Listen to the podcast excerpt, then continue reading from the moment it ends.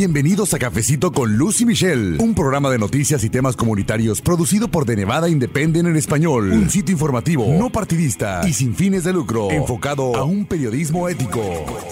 Les doy la bienvenida a un episodio más de Cafecito con Lucy Michelle. Este es el podcast en español de The Nevada Independent en español. Nosotros somos un sitio informativo en el Internet en español. Estamos basados principalmente en Las Vegas, Nevada, pero también tenemos un equipo en el norte de Nevada. Mi nombre es Luz Gray, yo soy editora asociada con este medio de comunicación y si usted nos escucha por primera vez, pues le agradezco mucho que se tome el tiempo y que bueno, pues además nos siga en las redes sociales y sobre todo el contenido que publicamos diariamente en español en thenevadaindependent.com, sección español, información para la comunidad hispanohablante aquí en los Estados Unidos y en cualquier parte del mundo que usted nos escuche. Y justamente este episodio lo hemos titulado Hablemos de salud mental porque de alguna manera estamos dándole continuidad al tema. Ya en un episodio anterior platicamos acerca de la importancia de cuidar la salud mental, pero también emocional,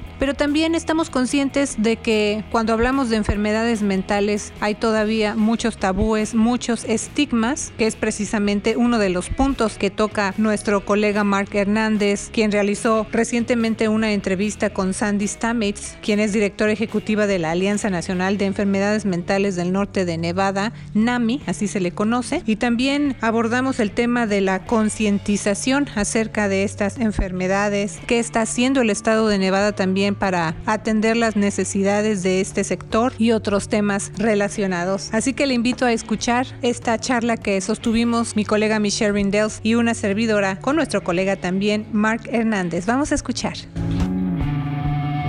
¿Cómo estás, Michelle? Muy bien, Lucito. Lista para la información. Así que, Mark, tú tuviste la oportunidad de conversar con Sandy Stamets. Ella es directora ejecutiva de la Alianza Nacional para las Enfermedades Mentales para el norte de Nevada. Así es, Luz.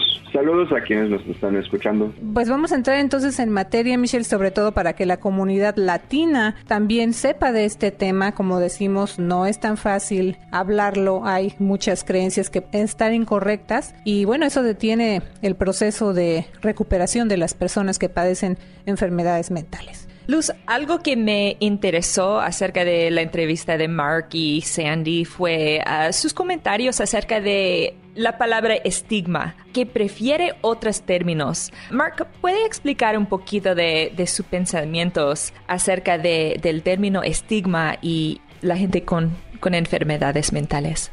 Sí, um, Sandy estaba diciendo que la palabra estigma tiene una connotación tan negativa que porque se, se suena como que la persona que tiene el estigma contra la persona con um, enfermedad mental, que la persona con la enfermedad es la que está mal. Pero si usas la palabra prejuicio o discriminación, es la persona que tiene el problema y no la que está enferma. Y eso enseña que si tú tienes una enfermedad mental, tú no estás mal. Tienes una enfermedad como sería cáncer, diabetes, todo eso que no es tu culpa. Tú no hiciste nada mal teniendo una enfermedad. Otra cosa interesante es que Nevada es su sistema de cuidado, sí, para la gente con enfermedades mentales. No es lo mejor y, y de hecho es lo más bajo en la lista, es 51 en, en, el número de estados en, en, su calidad para cuidado para gente con enfermedades mentales. ¿Qué dijo Sandy acerca de si Nevada está mejorando en este área o vamos a aumentar nuestro rank? Ese nivel de, de atención para la salud mental en el estado de Nevada, Mark.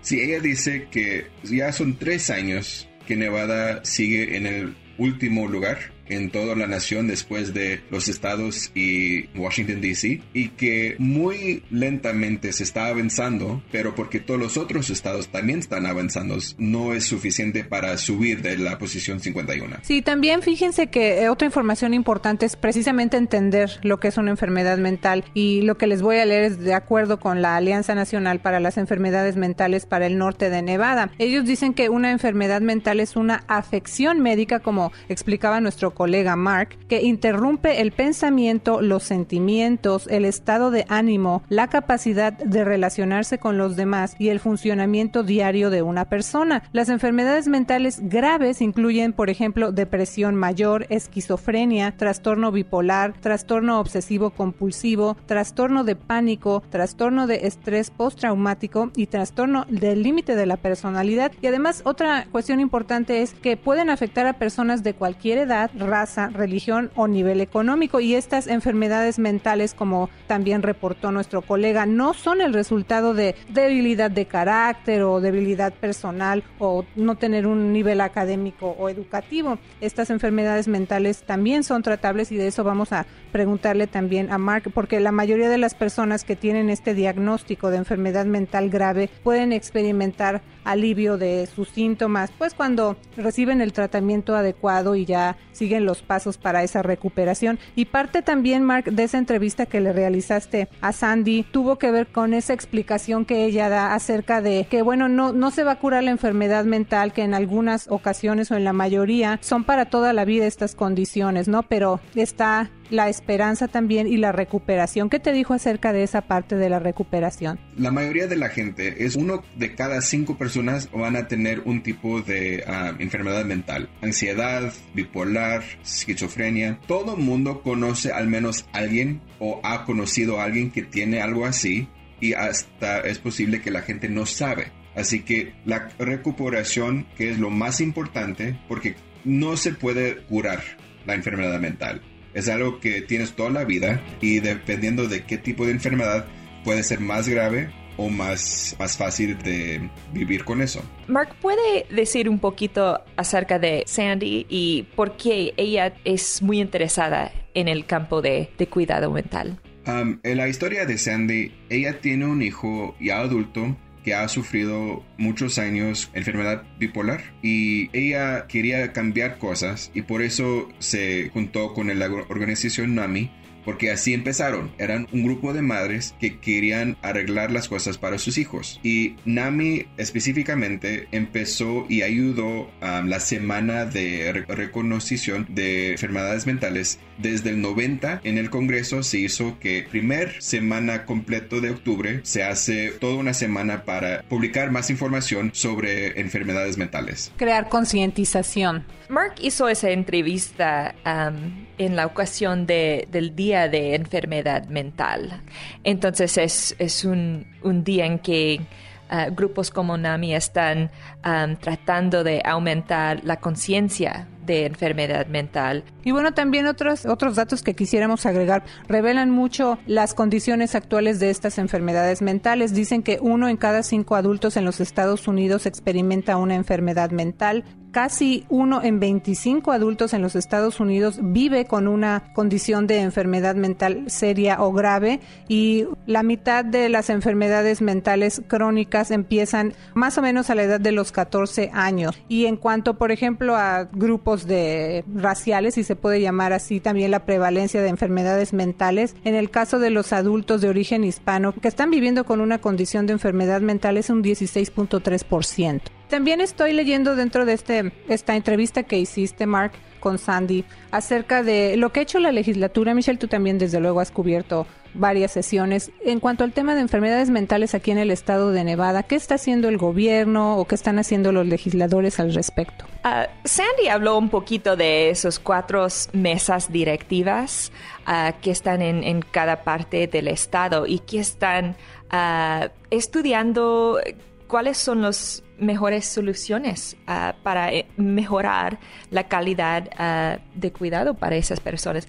Mark, ¿puede ah, hablar un poquito de lo que habló Sandy acerca de esas mesas directivas regionales? Sandy es una, es una miembro de una de las mesas, la regional de aquí de Washoe, del distrito de Washoe, y ella estaba diciendo que el gobierno sí ha aumentado el dinero que están destinando sí, para la salud mental y que eso sí ha aumentado la ayuda que la gente puede recibir. Y también hay más centros hoy que antes pero muchos de estos centros no tienen muchas camas para la noche o no son programas de mucho tiempo. Y una cosa que ella decía es que si un programa nada más dura entre 3 y 5 días o menos de un mes, no puedes recuperarte totalmente para seguir una vida que funciona. Y también el nuevo sistema de mandar un oficial o, una policía con un médico para los ah, casos de enfermedad mental ayuda tanto porque la gente ya no es tan miedosa de enfrentar a alguien que está en mero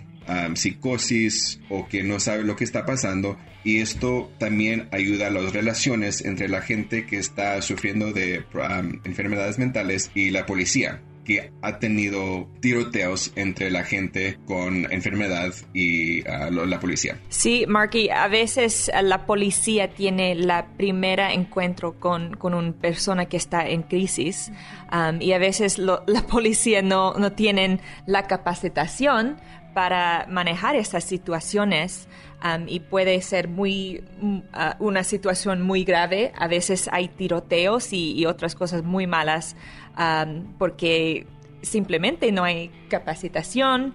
Um, la policía no, no saben tanto para, para manejar estas situaciones, pero sí hay una tendencia para uh, capacitar a los bomberos y la policía um, para responder a la gente en crisis. Y se llaman MOST Teams, hay, cosas como MOST Teams, Mobile Outreach Safety Team.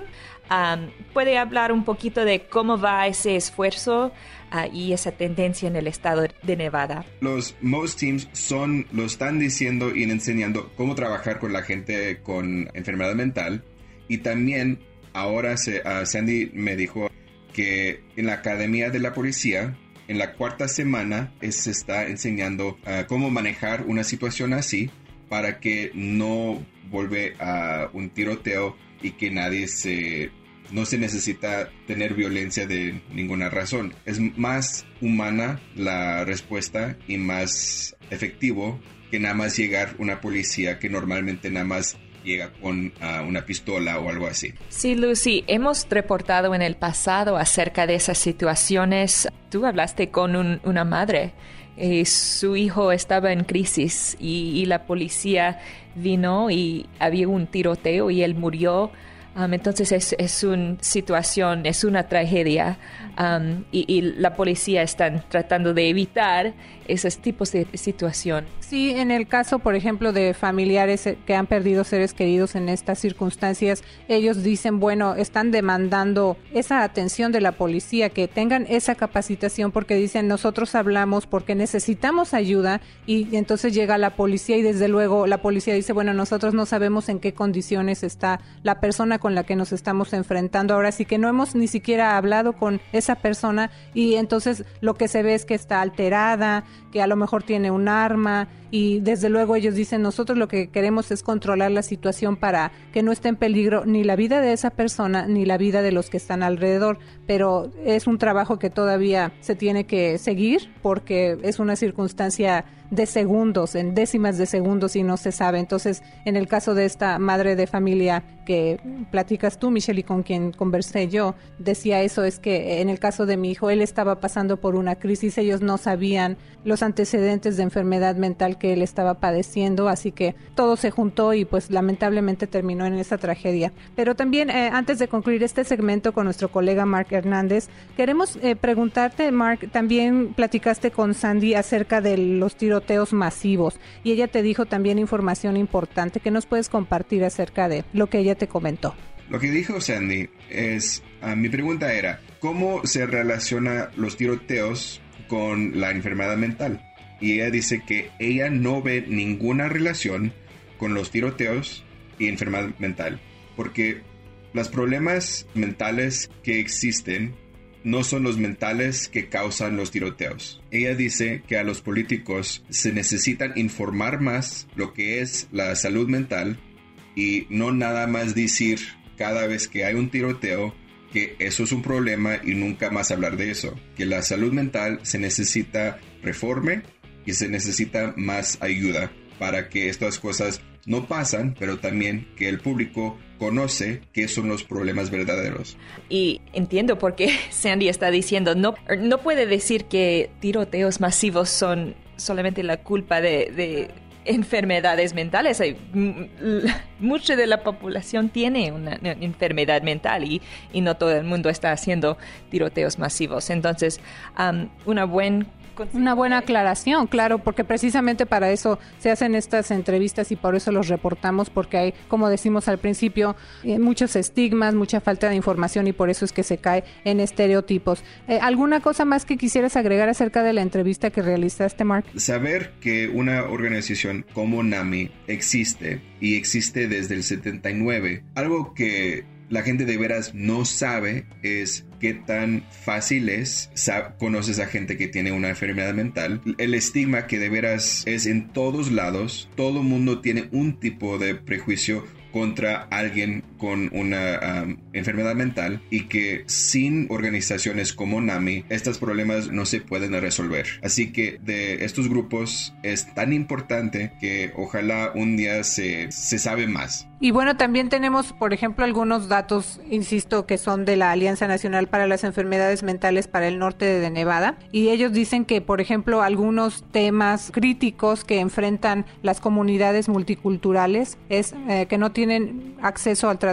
o menos acceso al tratamiento que otras comunidades. Desde luego hablamos también de la calidad tan baja de cuidado para las enfermedades mentales, los niveles de estigma o de mitos dentro de estas comunidades que son muy altos y también personas que no tienen seguro médico. Entonces todas estas cuestiones están impidiendo que personas con enfermedades mentales obtengan el tratamiento necesario y pues que es tan importante. Sí, Luz, y también en ah, la entrevista que Mark realizó, hay recursos de NAMI. NAMI ofrece capacitación para las familias de cómo ayudar a un ser querido que tiene una enfermedad mental. Mark, ¿puede decirnos un poquito de ah, lo que ofrece NAMI a, esas familias en línea y también en vivo? Ah, NAMI ofrece todos sus recursos para familiares, para los afectados, gratis. Son clases que se pueden tomar en línea y se pueden tomar en persona para educar a las familias cómo convivir con enfermedad mental, los recursos como qué hospitales hay, qué programas hay, todo esto le dan totalmente gratis a la gente que está sufriendo y NAMI es una organización sin fines de lucro y por eso necesitan la ayuda de la gente para que puedan seguir ofrecer todos esos recursos. Muchas gracias Mark por la entrevista. Para ellos que quieren leerlo en completo, está en nuestro sitio de web de nevadaindependent.com. Muchas gracias Mark. Gracias a ustedes. Y de esta manera le damos las gracias por escuchar Cafecito con Luz y Michelle aquí en la Campesina 96.7 FM. Nos escuchamos el próximo sábado. Lean todas las noticias que publicamos en español todos los días en The Nevada Independent en español ahí en el internet. También nos puede encontrar en las redes sociales. Estamos en Twitter, Instagram y en Facebook de Nevada Independent en español. Nuestro estado, nuestras noticias, nuestra voz. Mi nombre es Luz Gray, editora asociada. Gracias por habernos acompañado a una emisión más de Cafecito con Luz y Michelle. Un programa de noticias y temas comunitarios producido por The Nevada Independent en español. Un sitio informativo, no partidista y sin fines de lucro, enfocado a un periodismo ético. The Nevada Independent en español. Nuestro estado, nuestras noticias, nuestra, voz.